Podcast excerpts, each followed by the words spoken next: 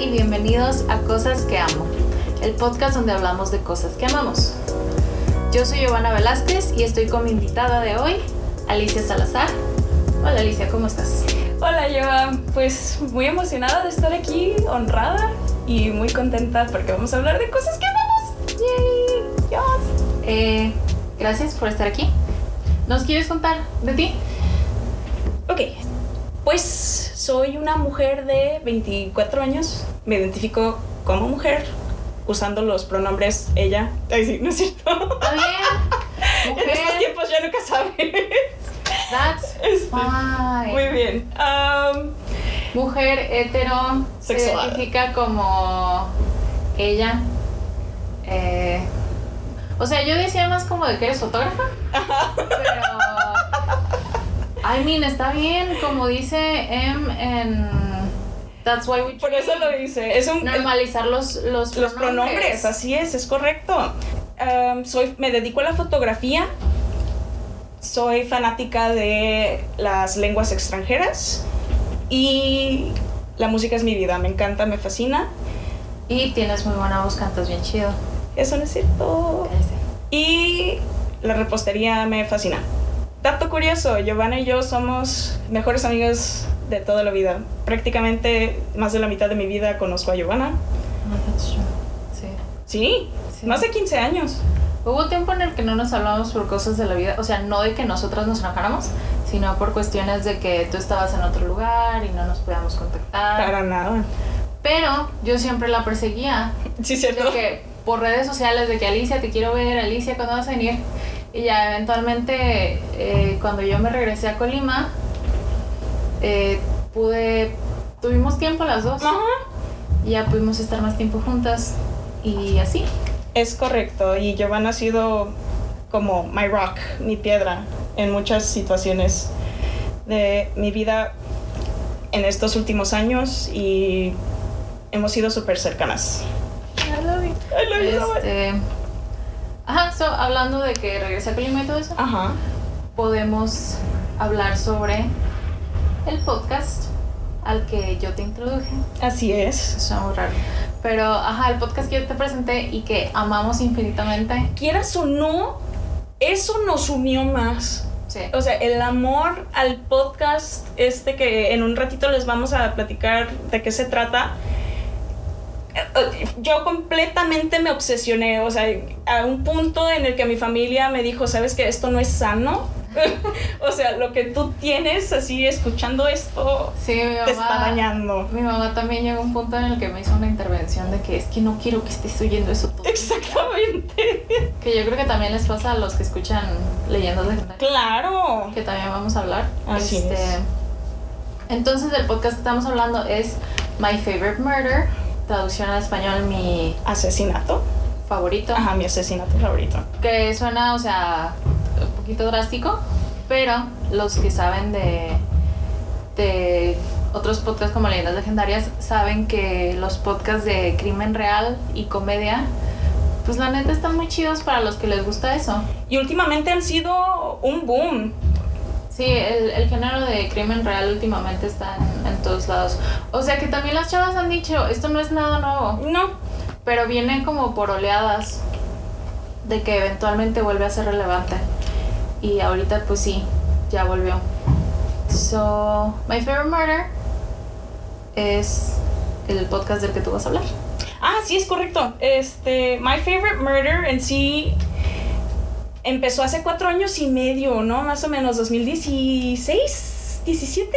Ajá, sí. Y eran estas dos mejores amigas, prácticamente lo que estamos haciendo Giovanna y yo ahorita. Haz de cuenta, llegó una amiga, eh, se conocieron en una fiesta, ¿no? Sí, Algo así. era Halloween y Karen. Karen estaba dando una noticia, ¿no? Hablando sobre algo que había pasado en las ajá. noticias. No, Karen estaba hablando sobre un accidente que vio. Ajá. eh, camino a la fiesta, creo. Y entonces de que vio como lentamente todos empezaban a ir, de que "Ay, no, no quiero oír esto ahorita. Y entonces Georgia, pues, eh, Karen Kilgariff y Georgia Georgia, Hardstark son las hosts del programa y Karen Kilgariff fue, es comediante, lleva como 20 años de carrera.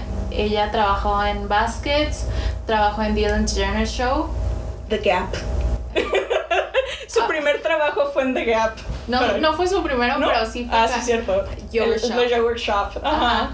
Este. Y Georgia Hardstark eh, eh, tenía un programa en The Food Network sobre ¿Comida? algo.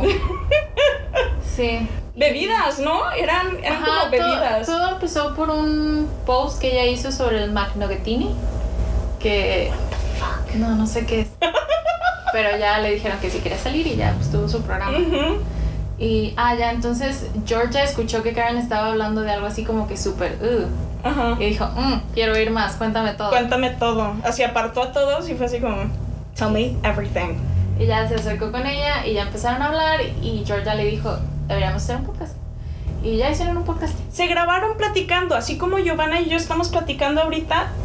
Y de un de repente, bueno, no fue así como inmediatamente. Pero como un mes o dos meses ya tenía un montón de seguidores. Ajá, muchísima gente así estaba sintonizando, esperando pues el día que de la semana en el que subían el podcast para escuchar qué tenían que decir, pues que eh, se, se leían una a la otra.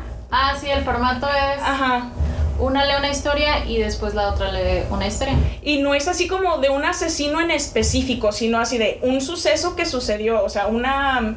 Cambiaron, sí, cambiaron el formato. Ajá. Antes era de que solamente un caso, pero dijeron, como, como era muy deprimente todo, eventualmente ya empezaron de que abrirlo a cosas sobrenaturales o, Ah, sí, sí, cierto. o tragedias así como que... Nacionales o internacionales, ¿no? Ajá. Porque incluso a mí me sorprendió que en los primeros episodios hablaron de la mata viejaras, la mata Oh, viejitas, que fue un caso muy sonado en que los 80s, 90s. La nota viejitas es del 2000. No es cierto. no me acuerdo de Estábamos eso. en primaria, yo me acuerdo. No friegues. Primaria o secundaria. Primaria.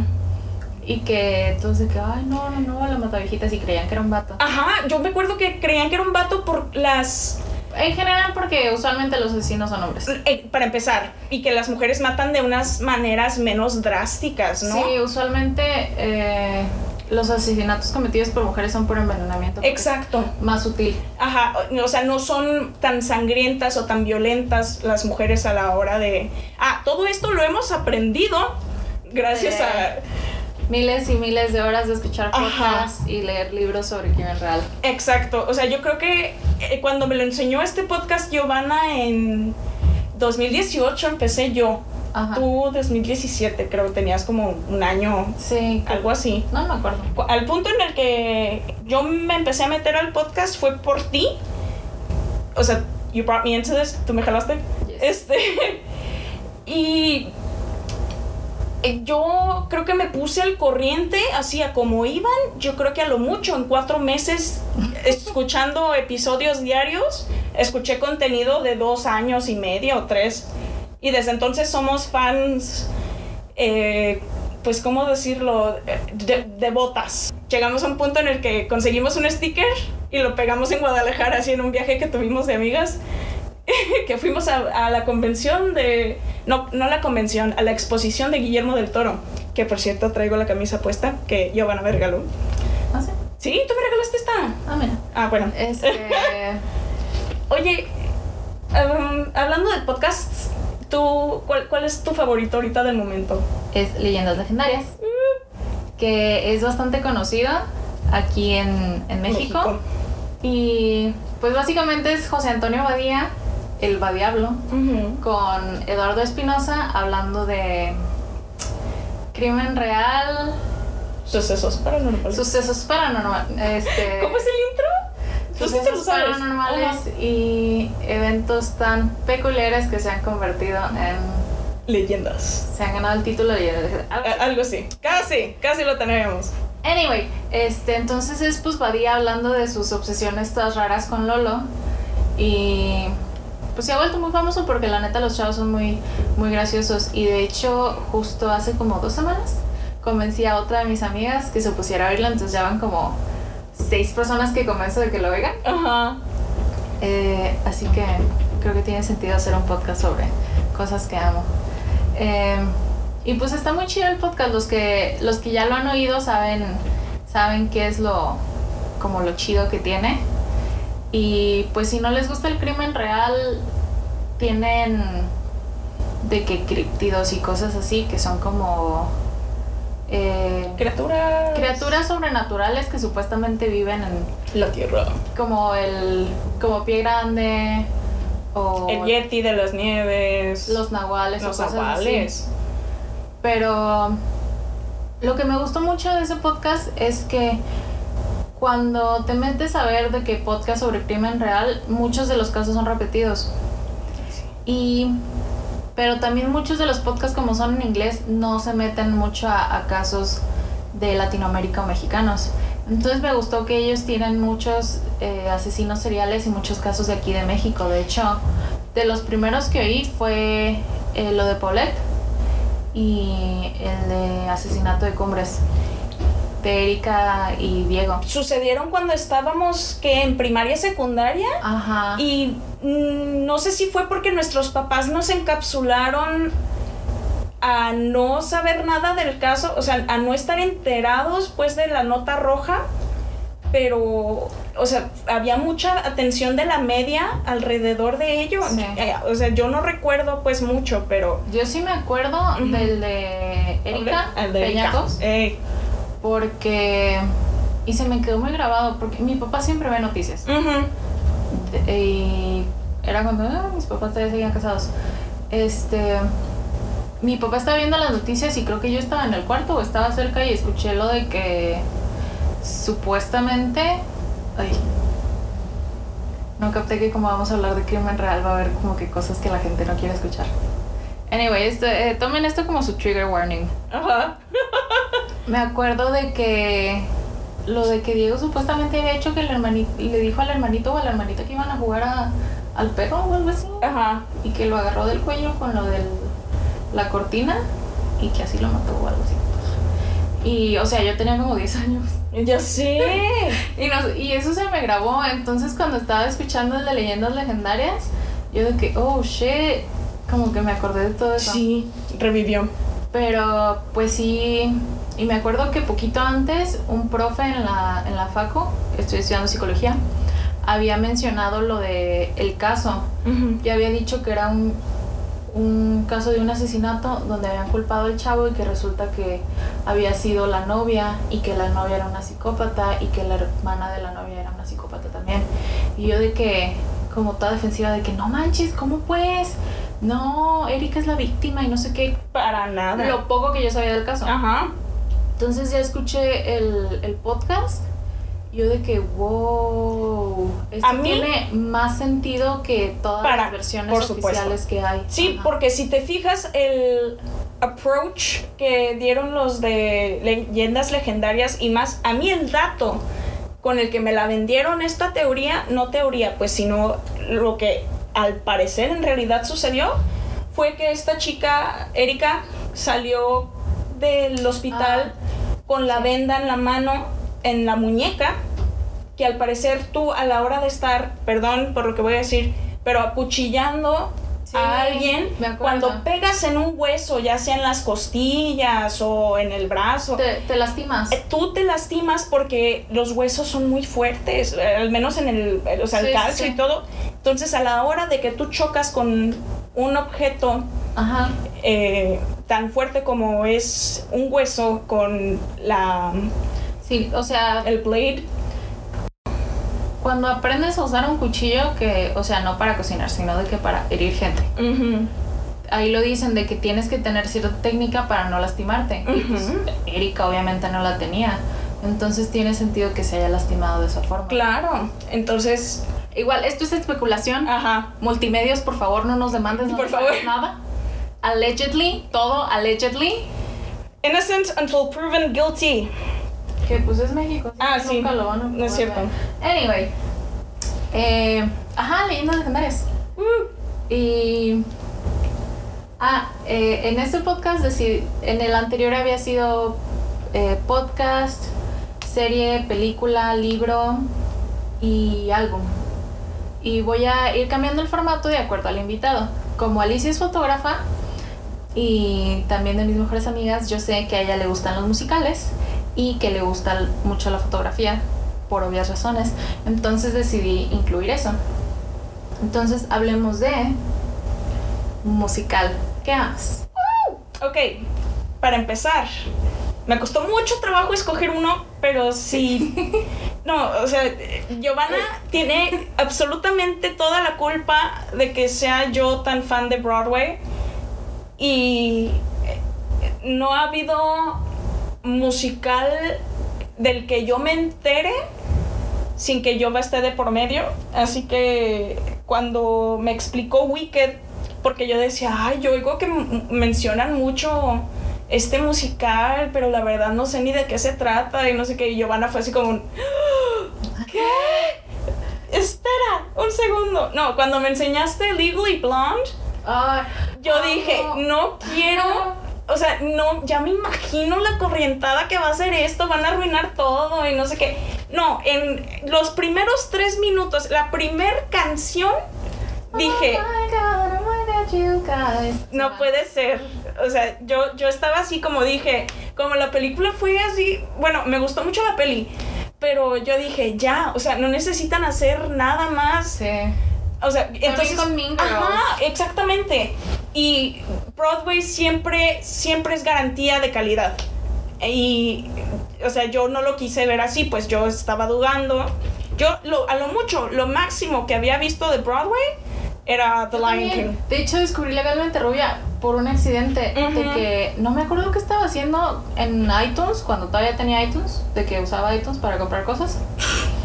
Y supongo que estaba buscando otro musical y descargué la de So Much Better y yo de que o sea, la misma actitud de que, ¿qué es esto? ¿Por qué hacen esto? Nadie necesita un musical de Legalmente Rubia. Exactamente, eso es, eso es lo que yo traía en la cabeza cuando me lo enseñaste. Y escuché la, escuché la canción y yo de, wow, mm.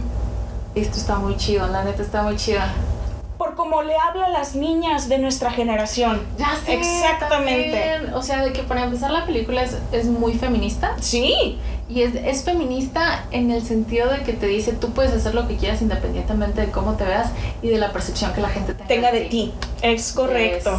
Es, muy, ay, se me enchinó la piel, te lo juro. Elle Woods Feminist Icon. Yes. En pink. Y Wicked. Estamos hablando de Wicked. Uy, bueno, mi musical preferido, yo creo que por los siglos de los siglos, no sé si te acuerdas que una vez que fui a una convención de maestros de inglés, a Monterrey, te dije, güey, hay una actividad con este. Ah, sí. Eh, ay, ¿cómo se llama la canción? For Good. No. Define Gravity. La de cuando la quiere arreglar. Popular. Ajá. Y, y tú crees que Elfaba quiere cambiar o algo así. O sea, era, así era la. Ajá, era la, la actividad. Uy, no. Bueno, ok, eh, perdón, me descarrilé. Pero inmediatamente le mandé así un mensaje a Giovanna así de: Oh, por Dios, esto está pasando en una convención. Ya Dato curioso: Popular es la canción que tengo de ringtone para mi mamá. Momsy. Momsy and Popsicle. Este, también en mi currículum, cuando estaba en Canadá, en mi currículum de la clase de inglés, había una foto de Elfaba. Y yo, ¡ca! Tira. Ah, ok. Eh, para los que no saben, Wicked viene siendo. Mm, ¿Cómo se dice cuando no es secuela? La precuela de. Perdón. este, Wicked viene siendo la precuela de Mago de Oz, que fue una película revolucionaria, revolucionaria de. ¿Qué clase de badía? Ya sé. peculiares. Este, en, en 1940. Eh, revolucionó porque fue la primer película. Bueno, para empezar, la estrella fue Judy Garland. que si no saben quién es, eh, eventualmente se van a enterar porque ah, voy a hablar de ella. La vamos. Eh, y bueno, o sea, no sé ni cómo explicar que tenemos una transición del blanco y negro que solamente se conocía en la tele o sea, la televisión mundialmente se conocía en blanco y negro y de repente llegamos a los cuadros a color, que fue revolucionario en el cine. Y este, de las cosas que aprendí por eh, You Must Remember This, debes recordar esto, es un podcast sobre Hollywood viejito, ya lo había mencionado, creo. Mm. Es que se pintaban a mano. No es cierto. Algunas, algunas películas al principio se pintaban a mano. Yeah. O sea, tenían que imprimir cuadro por cuadro. Pues acuérdate que ya estaban impresos. Ajá, ah, sí, cierto, el film. Oh, wow. Este. Y eventualmente ya fue de que Technicolor y. Pero, o sea, qué bueno que lo dices, porque muchas veces eh, no se puede como que calcular o tomar así en cuenta el impacto de, de las cosas si no se ve su contexto. Porque como tipo la música de los Beatles, de que I Wanna Hold Your Hand y todo eso, de que ahorita la escuchas y dices, pues X, una canción pop. Pero cuando la metes en el contexto de lo que era la música en los antes de los 60s, Ah. entiendes por qué pegó tanto. Adelantadísimos a su Sí, tiempo. Bueno, continuando, Wicked viene siendo la historia de quién es la bruja del este y quién es. Galinda, que es la bruja buena. Disque. disque. Aquí es donde la famosísima Idina Menzel, que sí es la voz de Elsa en Frozen, En inglés, ajá, sí. en inglés. Y también la mamá de Rachel en Glee. ¡Ah, sí, cierto! También ¡Ah! salió en. ¿En qué más salió? Salió en Encantada. Sí, salió en Encantada con Patrick Dempsey. Dempsey, Y ahorita es la voz de Elsa en. en Frozen. Frozen. Que es como que lo más televisivo que ha hecho Sí, lo más máximo, porque ella es- salió del teatro. Nació para hacer teatro esta mujer. Sí. Tiene tres tonis, dos tonis. Dos. ¿Dos? Dos tonis. Dos por. If Then y por. ¿En If Then ganó? Claro, la mejor canción. Ah, ya. Por la de. Esa. Que Idina Menzel, o sea, es reina en Broadway, en parte. Es icónica en Broadway porque ella no formó parte de un elenco solamente, sino de dos elencos Al mismo. icónicos. Eh. Icónicos de Broadway, que fue el de Rent, el original de Rent. Sí, cierto. Y también salió en la película. Ajá. O sea que ella conoció a Jonathan Larson. Que los que no saben, eh, un, la historia muy triste de Rent es que. Todos se mueren. No, o sea. Sí. No el plot de la película o del musical, sino de que la historia de cómo se hizo Rent. El creador de Rent se basó en La Bohemia, que era una ópera. Y iban a montar el musical en Broadway. Y él murió el día antes del estreno en Broadway. Ay. Entonces, ajá, Jonathan. Y de hecho hay otro musical inspirado en Jonathan Larson que también era de. de no, no es inspirado en él, lo hizo él, que se llama Tic Tic Boom. Que Lynn estuvo hace poquito y también Raúl Esparza salió como principal en Tic Tic Boom. Yeah. How do you know all these things? Wow. I'm impressed. ¿Y de qué estamos hablando? Ah, sí, Wicked. entonces estuvo en Rent. y Dino Menzel salió en Rent y también en Wicked. Entonces es de que. Pero Wicked ha sido como el papel de su vida y creo que tenía como 20, 21. ¿Cuántos tenía? Era como... En Rent estaba bien chiquita y Sí. Wicked fue poquito después. El primer video que vi fue en el de los Tonys de ese año que ganaron. Y ella tenía meningitis, ¿o cómo La- se llama? Meningitis, según yo es de cerrar. Ah, Meningitis. no, laringitis. Ay, perdón. Me equivoqué. Qué bueno que no hay doctores aquí para que me sapien. Capaz de que yo también no sé qué es meningitis. Meningitis según yo es en cerebro, pero nada más Sí. por, por John Green. Meninges, porque es de las meninges. Las meninges son las que... Ah, Psicología. Gracias, maestra Fernanda de Neuro. Si está escuchando esto, sí ver. sirve. A ver, sí. La quiero invitar. Este, ¿qué te iba a decir? Um, Wicked. Sí, no, en esa, es que esa presentación dijo, ¿sabes qué? Me siento de la fregada, ya me inyecté, porque al parecer hay una Sí, hay un medicamento que no puedes usar tantas veces en tu vida, pero Pero en emergencias en- los... ajá, eh, los performers, Sí, los cantantes. ajá, se inyectan. Ajá. Y pues total, se inyectó y todo. No podía ni hablar la pobre. Y Cocaína. estaba, ajá, y estaba guardando su voz. Bueno, eh, eso es como el testimonio que escuché. Y sí desafina poquito, pero porque está forzando mucho su voz. Son llega ella a un fa, que es una nota Ya vamos a empezar a hablar de cosas que la gente no entiende. Ajá, o sea, bueno, en sí lo que quiero decir es que llega una nota casi imposible. Y de hecho hay un episodio en Glee, ¿no? A ver quién se queda con esa canción. Ajá. A ver si llegan a esa nota. Al fa, sostenido. mayor, menor. ¿Tres? Ajá. Creo que es un fa sostenido en tres. Pero, güey, está cabroncísimo llegar a esa nota. Te necesitas un entrenamiento vocal muy cabrón y una voz y unos pulmones Sí, muy buenos. muy buenos. Este, pero total, la historia de este musical tiene un mensaje bellísimo, increíble y nos habla a muchas mujeres que nos sentimos, bueno, más allá de mujeres, pues cualquier persona que se sienta un cero a la izquierda, que no sabe a qué vino al mundo, eh, Que se siente juzgada. que se siente juzgada simplemente por el color de su piel, porque el faba es verde. Es verdad. Pero de todos modos es así como un hint, como no importa si no eres blanco, no importa... No o sea, importa tu aspecto físico. Exacto. Ajá. Siempre y cuando tengas, seas una buena persona, tengas buenas intenciones y tengas las ganas de hacer las cosas. Es correcto, porque después, dentro de este musical, ella descubre que tiene habilidades increíbles, incomparables, de magia. de magia. No sé, o sea, es un musical que se ganó por completo mi corazón porque te habla, no importa quién seas. O sea, el, personaje, eh, de cierta manera, vas a verte en él. Y. O a alguien que conoces, pues. Y yo siento que eso es bellísimo en el teatro o en las artes en general. No has explicado de qué se trata. Ah, Eh, Wicked básicamente se trata de. Es como la versión de Elfaba de lo que pasó antes del Mago de Oz. ah, sí, cierto. Elfaba conoce a Glinda, se hacen amigas, pero resulta, y spoiler alert, este, que en la escuela donde están, están haciendo antes, que es lo que me impactó mucho en el musical, los animales hablaban.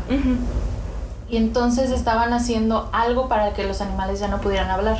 Y uno de los maestros favoritos de Elfaba era una, Cabrón. era una cabra. Entonces cuando su maestro deja de hablar, Elfaba se... O sea, se agüita muchísimo. Y no me acuerdo bien qué es lo que pasa, pero ella y Fear, que es el novio de Galinda, eh, se dan cuenta de lo que está pasando y es cuando Fear tiene como un change of heart de que no manches, esto está mal y, y le empieza a importar lo que está pasando y le empieza a importar Elfaba, que fue, creo que esa fue la parte que más me quedé de que wow, qué pedo. Y pues básicamente es cuando descubren Elfaba y Galinda de que el mago es Una farsa. Ajá. Y. Pero. Y que el mago es el que está detrás de. Todo. Ajá. en- y. Entonces Glinda le dice a Elfaba de que no importa que él sea malo, esta es tu oportunidad de, de tú poder salir adelante y aventajar. De triunfar. Porque le ofreció, creo que ser su aprendiz. Y ya en, en Define Gravity es cuando Elfaba le dice de que no, esto no es lo que quiero porque esto no está bien. Y ya ahí lo demás son cosas bien tristes, ¿verdad? Horribles. Sí, siempre en el musica, en los musicales, en el mundo de los musicales, si te fijas, el primer acto es felicidad, felicidad, felicidad.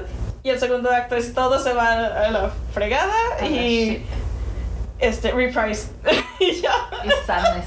No, al final está bonito, pero sigue estando triste. Sí. Eh, ajá, entonces eso es, es Wicked. Y ahora vamos a hablar de. Ah, no, yo, el mío. Sí, el tuyo.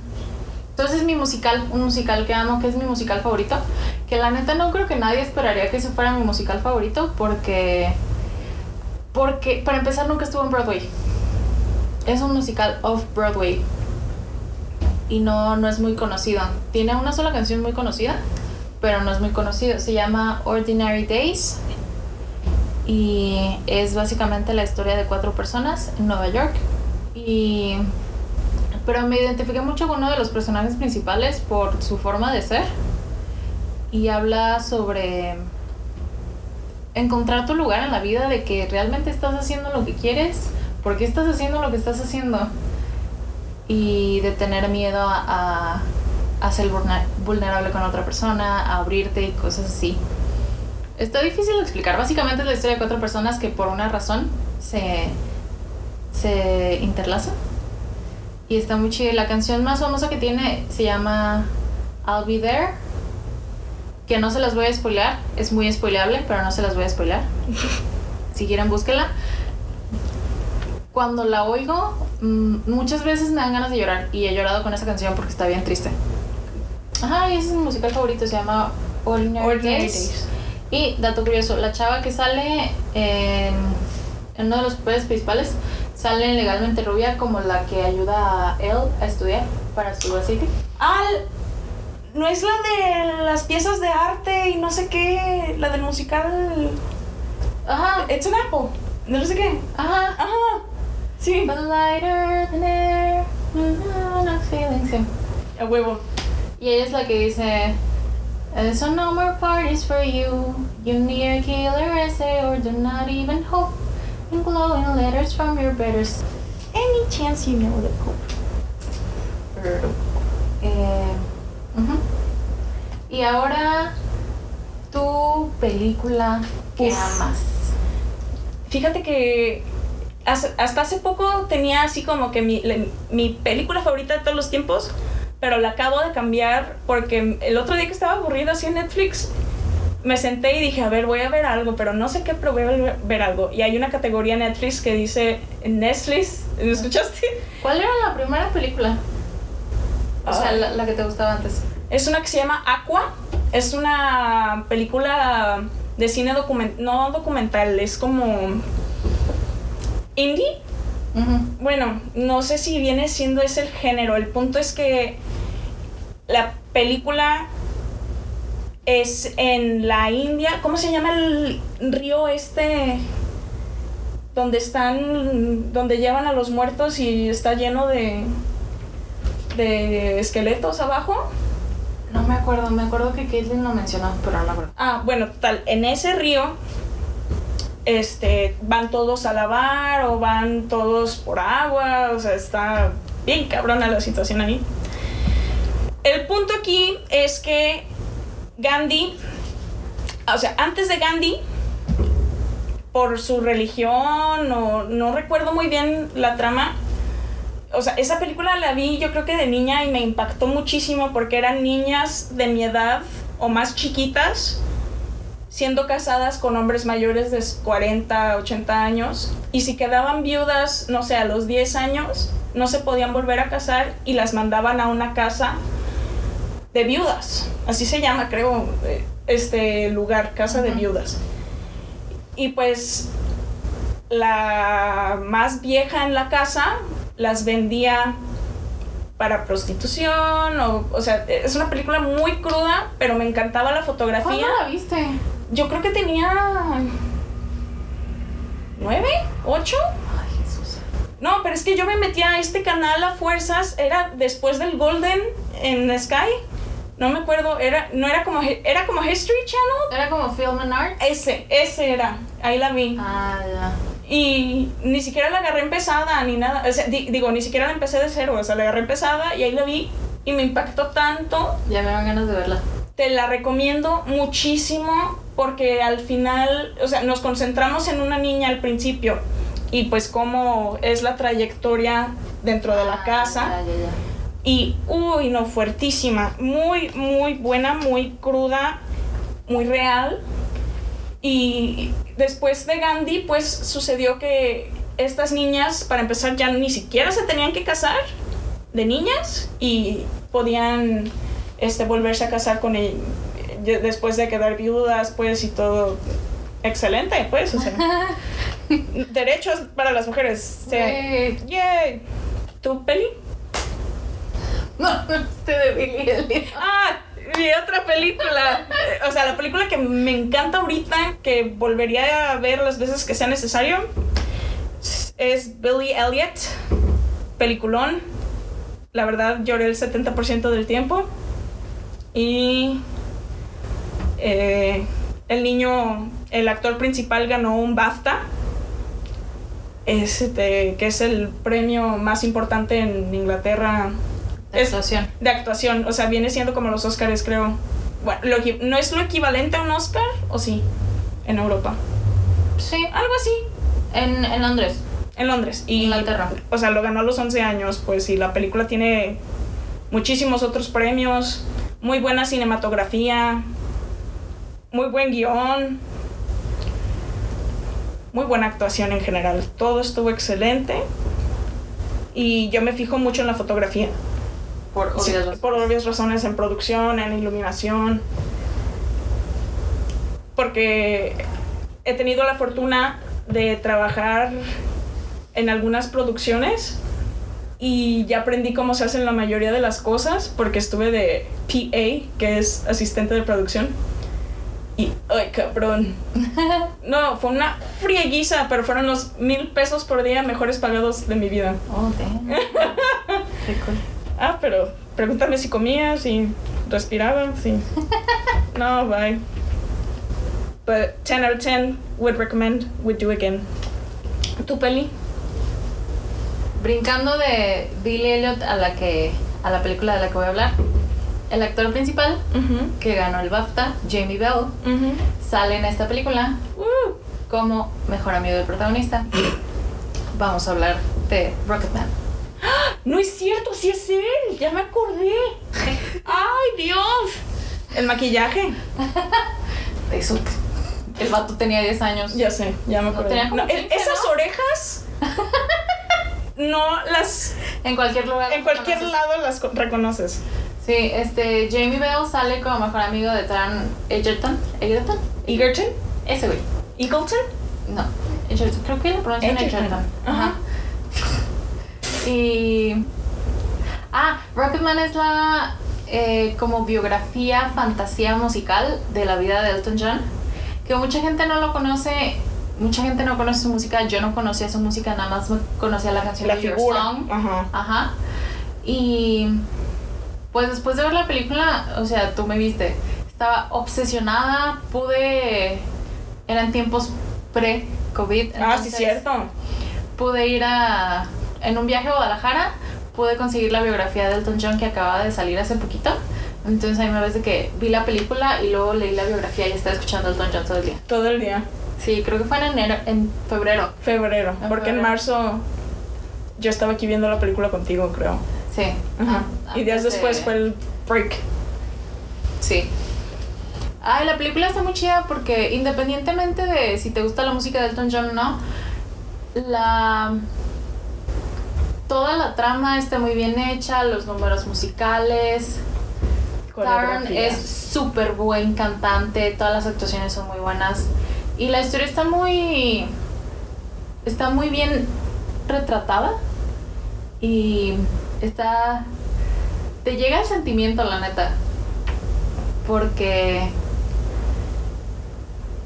y también uno, una cosa que me impactó mucho tanto en la película como en el libro spoiler eh, que Elton se, se intentó suicidar varias veces de que estaba en su carrera estaba en lo más alto que podía pico. estar y él se intentó suicidar el día antes entonces habla mucho sobre ¿Qué es el éxito? Ajá, ¿Qué es la cómo lo valoramos felicidad? cada quien, la, la, la imagen o la idea que se tiene socialmente sobre qué es el éxito y lo que debería conllevar el éxito, de que si tienes éxito financiero y si tienes éxito en tu carrera, Are you fulfilled? Ajá. Ajá. O sea, se asume que inmediatamente con tener Así es. éxito se tiene y pues eso no es una realidad. Que estás satisfecho contigo mismo y no. Ujú. Al contrario, por lo general esas personas terminan exigiéndose aún más. Sí. Y, y también los disfraces. El Porque- costume design, creo que ganó el Oscar, ¿no? Por costume design. No me acuerdo, pero ganaron ellos un Oscar por la canción de I'm Gonna Love Me Again. Ya, ya tiene. El Oscar fue el primer premio que, que ganaron juntos. Sí, cierto. El, el- el Oscar fue el primer premio que ganaron juntos Elton John y Bernie Se me hace increíble con tantos años de, de de trayectoria. trayectoria. Pero sí ha ganado Grammys, ¿no? Este. Elton creo que sí, pero por separado. Bueno. Eh, entonces sí, esas son las películas que amamos esta semana. Yes. Y ahora vamos a hablar de una serie que amemos. Uf.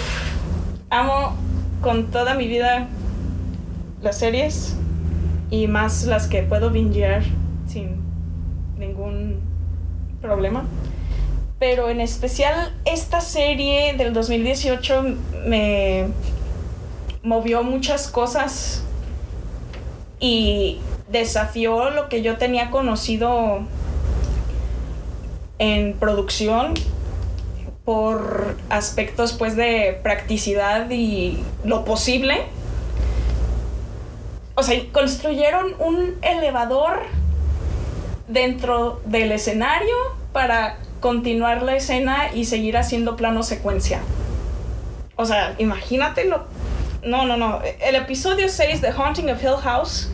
Ah, mi serie favorita viene siendo The Haunting of Hill House en Netflix, producida por Netflix, basada en el libro del mismo nombre, The Haunting of Hill House. Shirley Jackson. De Shirley Jackson. Qué buena serie. Y sale este Henry Thomas, guapísimo. Es el papá de los niños. Y lo que me encanta de esta serie, uno, es que vamos, paseamos en el tiempo, pues juegan con la paradoja del tiempo muy, de una manera muy impresionante. Luego hay niños actores que demuestran ser impecables en su, en su actuación. Todo, todo me fascinó de esta serie, pero más que nada, más allá de la historia, la producción. Se me hizo una obra de arte y la acabo de ver hace poco otra vez, es la cuarta vez que la veo. O sea, ya es obsesión. Ah, el Making of, fíjate que lo, lo sacó Netflix en, en el canal de YouTube de Netflix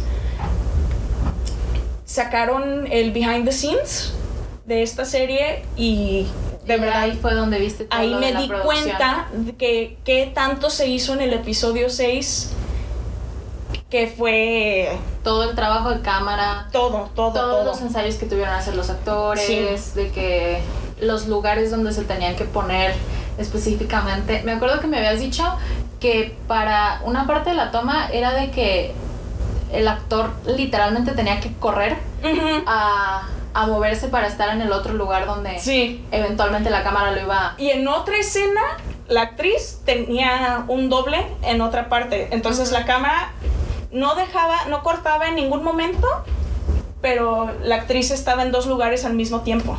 Entonces era así como, ¡ay, güey! ¿Cómo hicieron eso? Pero pues sí. Y le caen todos los vidrios así, es como, ¡ah! No manches. Y fue real. Y, ah, y también me acuerdo que Caitlyn, Caitlyn Dory, que también la mencioné en el episodio pasado, que es una... sí. Mortician, es directora funeraria en, en... ¿Los Ángeles? En Los Ángeles. Ella tiene un canal de YouTube que se llama Ask a Mortician y habló sobre, le gustó mucho que usaron, se nota que usaron un... A, un consultor, que consultaron a un... Ajá, a un, a un director funerario. Sí, inmediatamente se ve. El término no me acuerdo cuál es, pero... ¿Cuándo habló ella de la serie? ¿En un episodio? No, en el podcast de... ¿De ella? Dead in the Afternoon. Ajá. Lo tengo que escuchar. El podcast está, está medio aburrido pero pues amamos a Caitlyn. Sí, y la apoyamos. En todo, En todo. De serie yo voy a mencionar eh, The Hunting of the Unabomber. ¿Te acuerdas? ¿La de Netflix? Ajá, que sí. a verla y Buenísima, con Sam Hunt. Esa es de las, de las series que, o sea, me gustó mucho y que digo, ojalá me pudiera borrar de la memoria la serie para volverla a ver. Ya sé. Porque, o sea, está muy buena y, está basada en un caso real, que es el eh, Unabomber. Unabomber. Y te quedas, me quedé muy picada, la vi con mi mamá, me acuerdo. Y, o sea, la actuación está muy chida, toda la producción. Siempre es un tema delicado cuando se hacen adaptaciones de un crimen real. Y siento que esta la hicieron muy bien. Pero qué difícil, ¿no? ¿Cuánto tardaron en agarrar a este hombre? ¿Ocho años? Algo así. No me acuerdo. Tengo los, los detalles muy. como que. ¿eh? Porque dicen también que le quieren echar la culpa de otros crímenes. Sí, pero la cosa es el tipo de criminal que es él, que, o sea, ¿Organizado? Sí, Ujú. pero de que hace daño a distancia. Ajá. De que por eso es le ayuda a justificar sus acciones porque él no está presente cuando ah The Unabomber fue una un vato que mandaba bombas a diferentes lugares porque hizo un manifiesto acerca de cómo la tecnología nos estaba destruyendo y no sé qué y entonces él enviaba bombas a Por lugares correo. Ajá. Y. Pero resulta que él estuvo involucrado en los experimentos de MK Ultra. Claro, sí es cierto. Que los que saben de MK Ultra fue un programa de El FBI, CIA, eh, o la CIA. Ajá, la. F- el FBI. Y era durante los 60 estaban experimentando con LSD. Hicieron muchísimas cosas increíblemente ilegales y horribles a muchísimas personas. Muchos agentes. Entonces, Ted Kaczynski era Él. El Luna Bomber, tenía un potencial increíble, era súper inteligente, pero le aplicaron una tortura psicológica que hizo que eventualmente terminara odiando a todos. Y, Lo arruinaron. ajá, entonces, eso, o sea, lo ponen muy bien en, en la serie porque, o sea, lo puedes ver desde las dos partes, de que de la gente que lo está buscando, pero también lo ves desde la parte de él, de todo lo que él pasó. Entonces hace que desarrolles un, un- cierta empatía por él, que también en el mundo del crimen real está, es un tema que se habla mucho de el, te- el llegar a tener empatía por esas personas, aún sabiendo lo que hicieron. Que al final, o sea, no se justifica, pero de cierta forma nos ayuda a analizar y a ver cuáles son las acciones que eventualmente derivan a, a comportamientos criminales. Ah, ya se me secó el cerebro. ¿Esa era tu serie? Sí, The Hunt- The Hunting of the Unabomber. No, Manhunt Unabomber, así se llama, de Netflix. Y, y por último, háblanos de un fotógrafo que ames. Uy, mira, aquí sí me la pusiste muy, muy difícil porque yo la verdad es que me inspiro en muchísimos fotógrafos para hacer mi trabajo. Más que nada, pues algo sociales, pero cuando de verdad puedo tomarme el tiempo y hacer mis proyectos personales, tengo a dos fotógrafas a las que admiro con todo mi ser. Una de ellas es Alexia Mercado, que es mexicana. Es una chica de, creo que es de Lázaro Cárdenas en Michoacán. Si no me equivoco. Discúlpame Alexia si llegas a escuchar esto y no es de ahí de donde eres. Esperemos que sí. Esperemos que sí.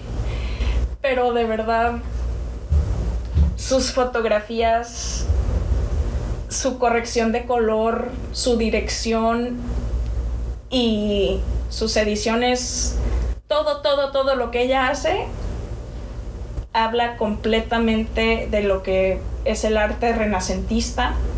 O sea, tú ves una de sus fotografías e inmediatamente crees que es una pintura sí. fácil o te recuerda, aunque sea, no sé, a algo que has visto en un museo. Y eso, eso para mí es una obra de arte.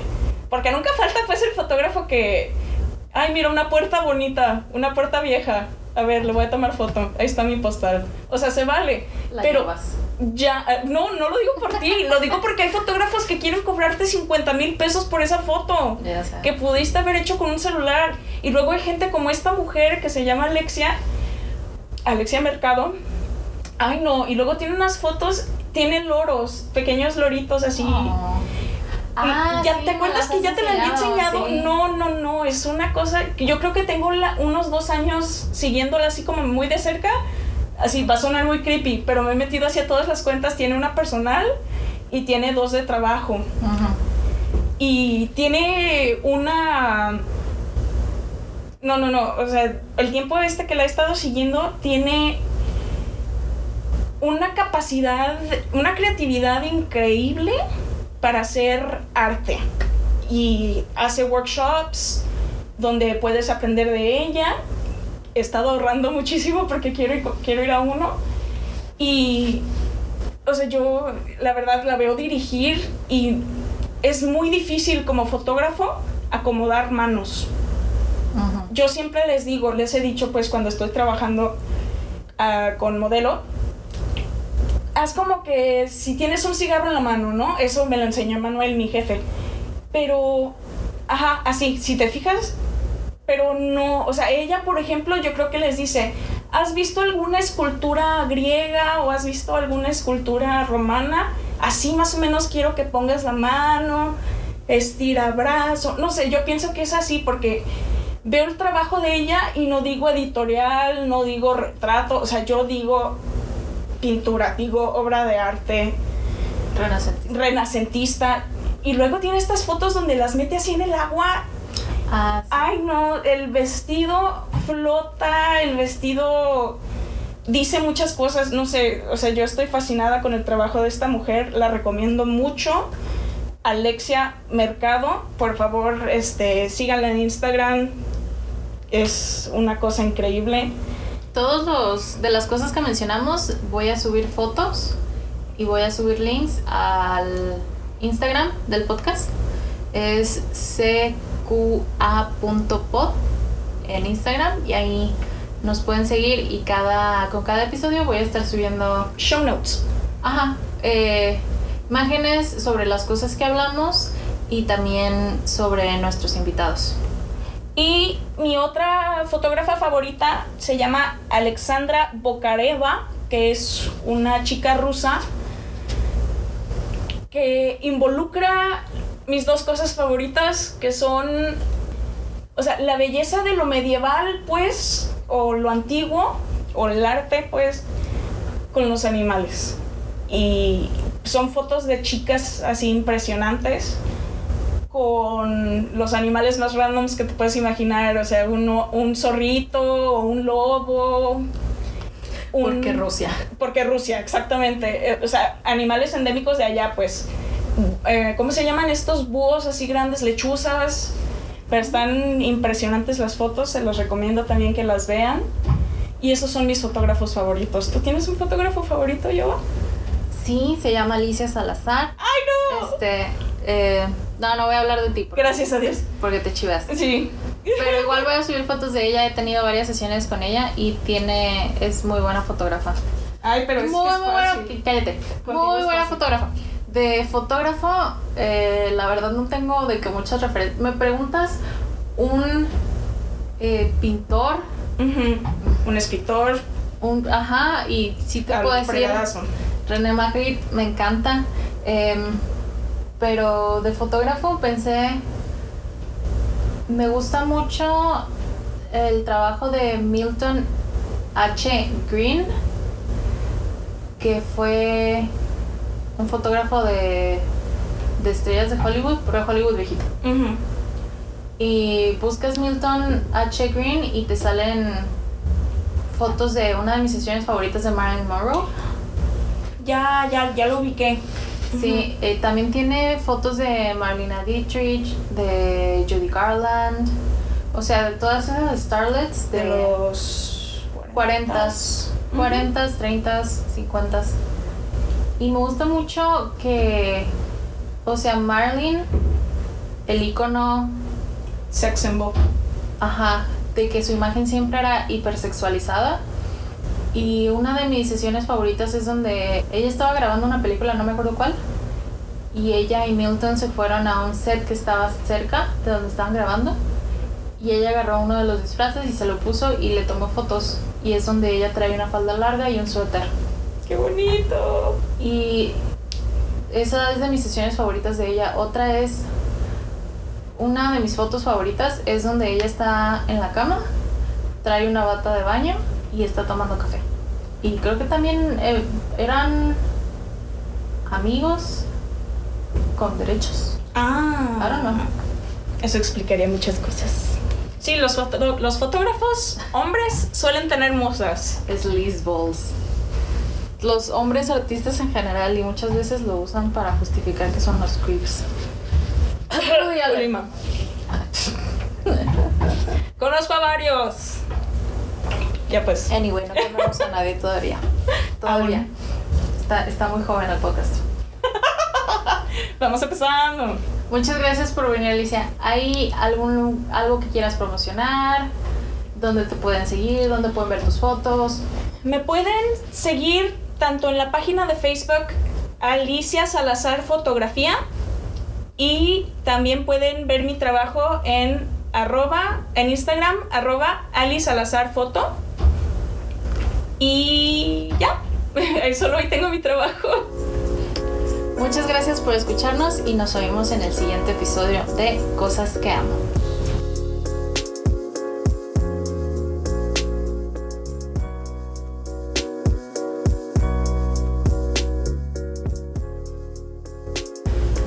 Ah, me acabo de dar cuenta que cambiamos el formato. En el otro con Chuck era de que el invitado hablaba de sus cosas y luego yo hablaba de las mías. No importa. Perdón. Yo soy el host, yo debería saber. I should know this shit. Ajá. Bueno, no importa. Las cosas que amamos.